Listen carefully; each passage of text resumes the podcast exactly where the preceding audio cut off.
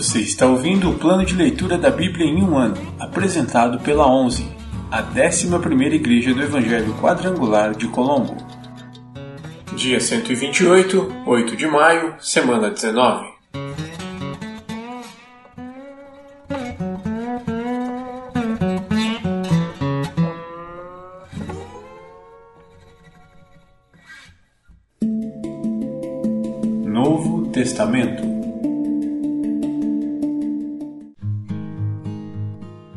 De Atos, capítulo 18 Paulo encontra Priscila e Áquila em Corinto. Algum tempo depois, Paulo deixou Atenas e foi para Corinto. Ali encontrou um judeu chamado Áquila, natural do Ponto, que havia chegado recentemente da Itália com sua esposa, Priscila, depois que Cláudio César expulsou todos os judeus de Roma. Paulo foi morar e trabalhar com eles, pois eram fabricantes de tendas como ele. Todos os sábados, Paulo ia à sinagoga e buscava convencer tanto os judeus como gregos. Depois que Silas e Timóteo chegaram da Macedônia, Paulo se dedicou totalmente à pregação da palavra e testemunhava aos judeus que Jesus era o Cristo. Mas, quando eles se opuseram a Paulo e o insultaram, ele sacudiu o pó da roupa e disse: Vocês são responsáveis por sua própria destruição. Eu sou inocente. De agora em diante pregarei aos gentios. Então saiu dali e foi à casa de Tício Justo, um gentio temente a Deus que morava ao lado da sinagoga.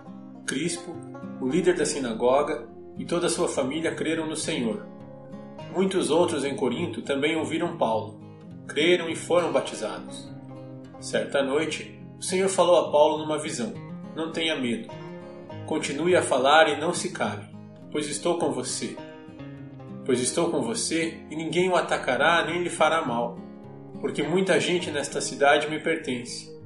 Então Paulo permaneceu ali um ano e meio, ensinando a palavra de Deus. Quando Galho se tornou governador da Acaia, alguns judeus se levantaram contra Paulo e o levaram diante do governador para ser julgado. Eles o acusaram de convencer as pessoas a adorar a Deus de maneira contrária à lei judaica. Mas, assim que Paulo começou a apresentar sua defesa, Galho se voltou para os acusadores e disse: Ouçam, judeus, se a sua queixa envolvesse algum delito ou crime grave, eu teria motivo para aceitar o caso. Mas, como se trata apenas de uma questão de palavras e nomes e da sua lei, resolvam isso vocês mesmos. Recuso-me a julgar essas coisas, e os expulsou do tribunal. A multidão agarrou Sóstenes, o novo líder da sinagoga, e o espancou ali mesmo, no tribunal. Galho, no entanto, não se importou com isso. Paulo volta a Antioquia da Síria. Paulo ainda permaneceu em Corinto por algum tempo, então se despediu dos irmãos e foi a Sencreia, onde raspou a cabeça, de acordo com o costume judaico, para marcar o fim de um voto. Em seguida, partiu de navio para a Síria, levando consigo Priscila e Áquila. Chegaram ao porto de Éfeso, onde, onde Paulo os deixou. Enquanto estava ali, foi à sinagoga para debater com os judeus. Eles pediram que ficasse mais tempo, mas ele recusou. Ao despedir-se, Paulo disse: Voltarei depois, se Deus quiser. Então zarpou de Éfeso. A parada seguinte foi no porto de Cesareia, de onde subiu a Jerusalém e visitou a igreja. Em seguida, voltou para Antioquia. Depois de passar algum tempo ali, voltou pela Galácia e pela Frígia, visitando e fortalecendo todos os discípulos. Apolo em Éfeso.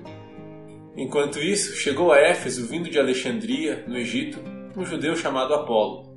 Era um orador eloquente que conhecia bem as Escrituras. Tinha sido instruído no caminho do Senhor e ensinava a respeito de Jesus com profundo entusiasmo e exatidão, embora só conhecesse o batismo de João. Quando ouviram falar corajosamente na sinagoga, Priscila e Áquila o chamaram de lado e lhe explicaram com mais exatidão o caminho de Deus. Apolo queria percorrer a Acaia e os irmãos de Éfeso o incentivaram. Escreveram uma carta aos discípulos de lá, pedindo que o recebessem bem. Ao chegar, foi de grande ajuda àqueles que, pela graça, haviam crido, pois em debates públicos refutava os judeus com fortes argumentos, usando as Escrituras, demonstrava-lhes que Jesus é o Cristo.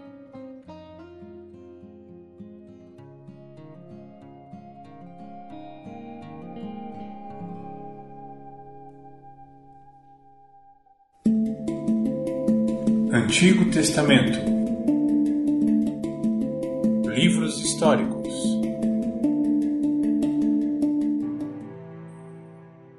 Livro de Juízes, capítulo 9 Abimeleque governa sobre Siquém.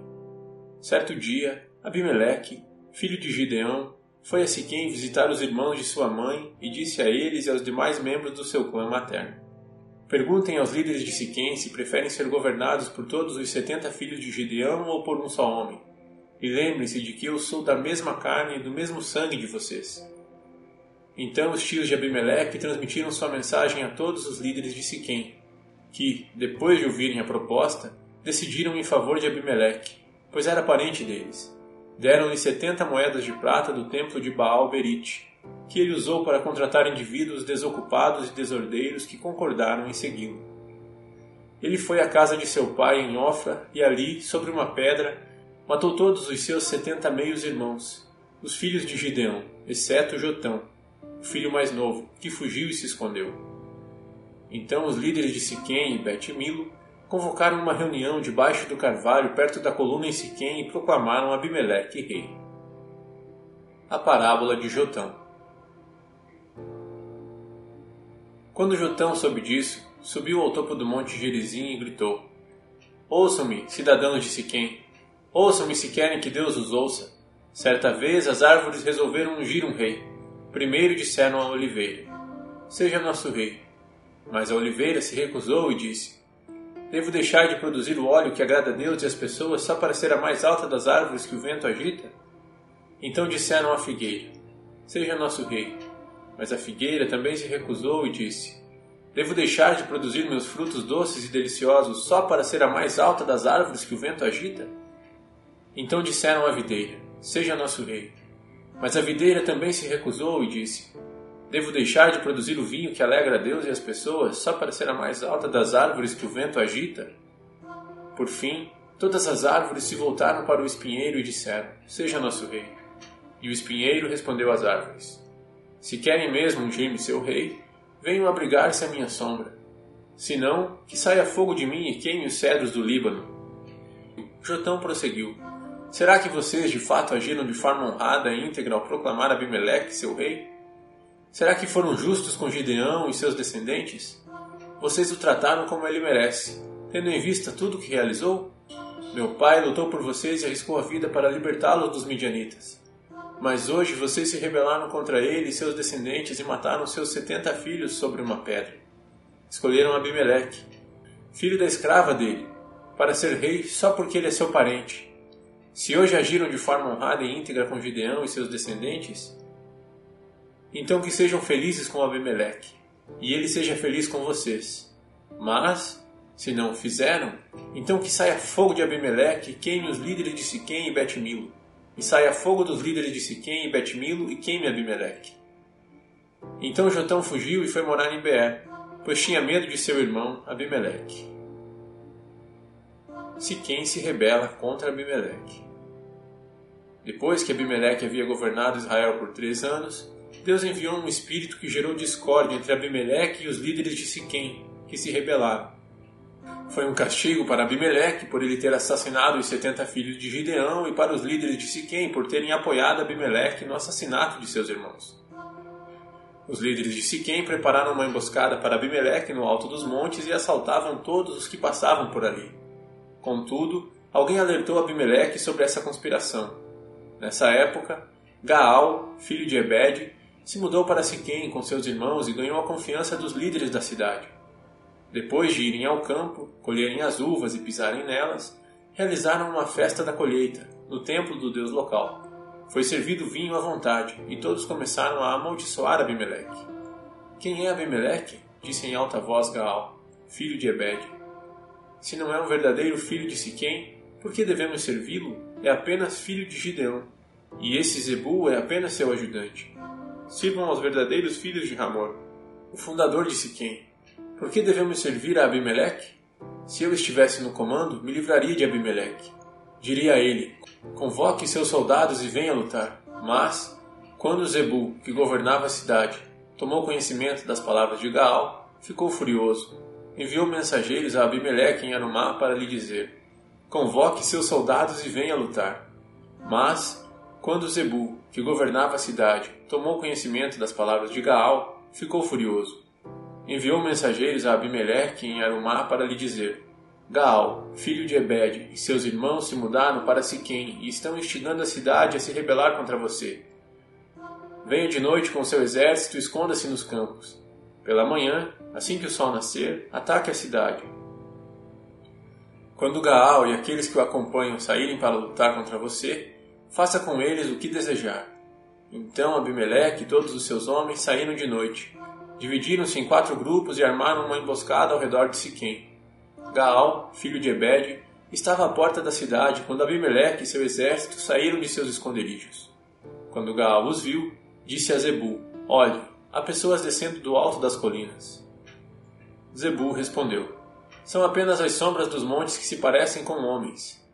Mas Gaal insistiu: Não, são pessoas descendo das colinas. E outro grupo vem pela estrada que passa pelo carvalho dos adivinhos. Zebul se voltou para ele e perguntou: Onde foi parar toda a sua conversa? Não foi você que disse: Quem é Abimeleque e por que deveríamos servi-lo? Os homens dos quais você zombou estão logo ali do lado de fora da cidade.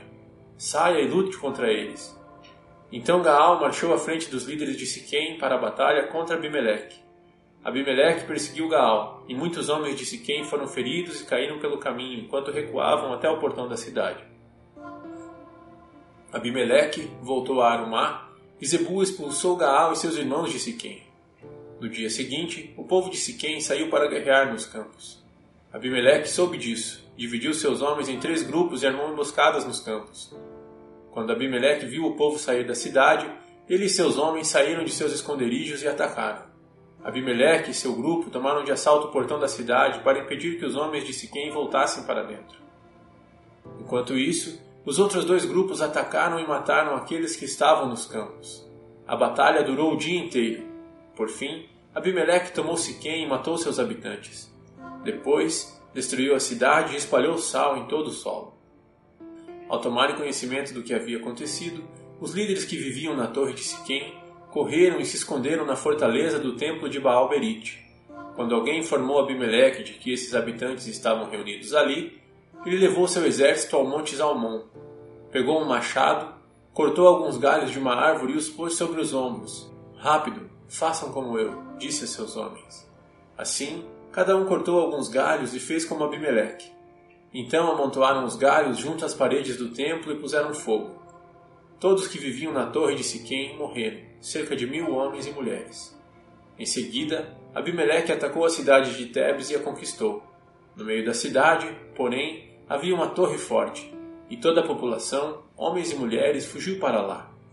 Trancaram-se por dentro e subiram até o terraço. Abimeleque foi até a torre e a atacou, mas, quando se preparava para incendiar a entrada da torre, uma mulher que estava no terraço jogou na cabeça de Abimeleque uma pedra de moinho, que rachou seu crânio. Sem demora, ele disse a seu jovem escudeiro: Tire a espada e mate-me. Assim ninguém dirá que uma mulher matou Abimeleque. O jovem o atravessou com sua espada e ele morreu. Quando os israelitas viram que Abimeleque estava morto, debandaram e voltaram para casa. Desse modo, Deus castigou Abimeleque pelo mal que ele havia feito a seu pai, matando os setenta irmãos. Deus também castigou os homens de Siquém por toda a sua maldade. Assim, cumpriu-se a maldição de Jotão, filho de Gideão.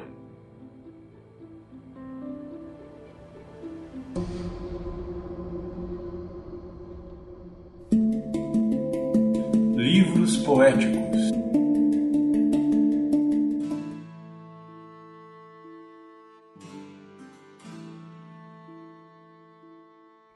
Livro de Jó, capítulo 38 O Senhor desafia Jó. Então, no meio de um redemoinho, o Senhor respondeu a Jó: Quem é esse que questiona minha sabedoria com palavras tão ignorantes? Prepare-se como um guerreiro, pois lhe farei algumas perguntas, e você me responderá. Onde você estava quando eu lancei os alicerces do mundo? Diga-me, já que sabe tanto, quem definiu suas dimensões e estendeu a linha de medir? Vamos, você deve saber. O que sustenta seus alicerces e quem lançou sua pedra angular, enquanto as estrelas da manhã cantavam juntas e os anjos davam gritos de alegria? Quem estabeleceu os limites do mar quando do ventre ele brotou? Quando eu o vesti com nuvens e o envolvi em escuridão profunda? Pois o contive atrás de portas com trancas para delimitar seus litorais. Disse: Daqui não pode passar. Aqui suas ondas orgulhosas devem parar. Você alguma vez deu ordem para que a manhã aparecesse e fez o amanhecer se levantar no leste? Fez a luz do dia se espalhar até os confins da terra para acabar com a perversidade da noite? À medida que a luz se aproxima, a terra toma forma, como o barro sob um anel de selar.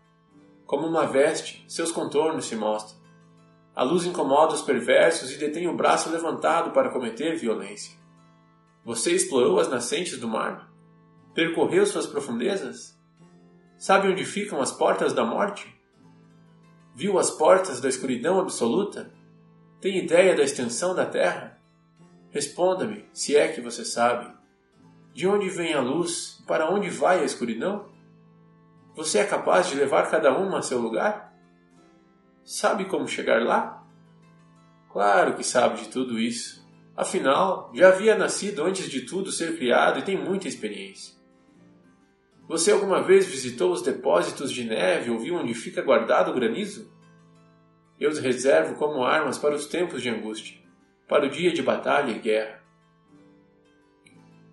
onde os relâmpagos se dividem? De onde se dispersa o vento leste? Quem abriu um canal para as chuvas torrenciais? Quem definiu o percurso dos relâmpagos? Quem faz a chuva cair sobre a terra árida, no deserto onde ninguém habita? Quem envia chuva para saciar a terra seca e fazer brotar o capim novo? Acaso a chuva tem pai? Quem gera o orvalho? Quem é a mãe do gelo?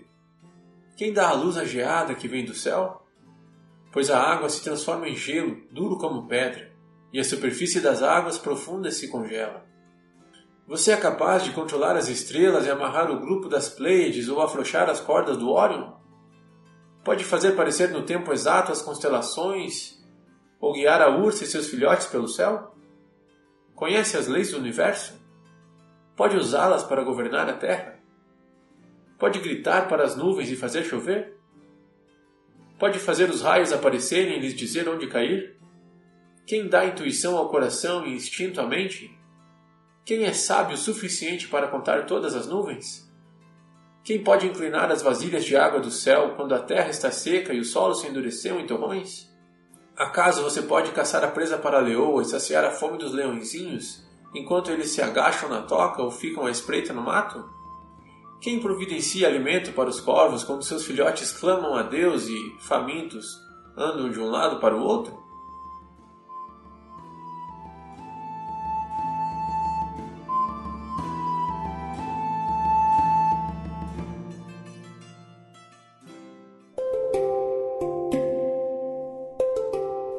Versículo da semana.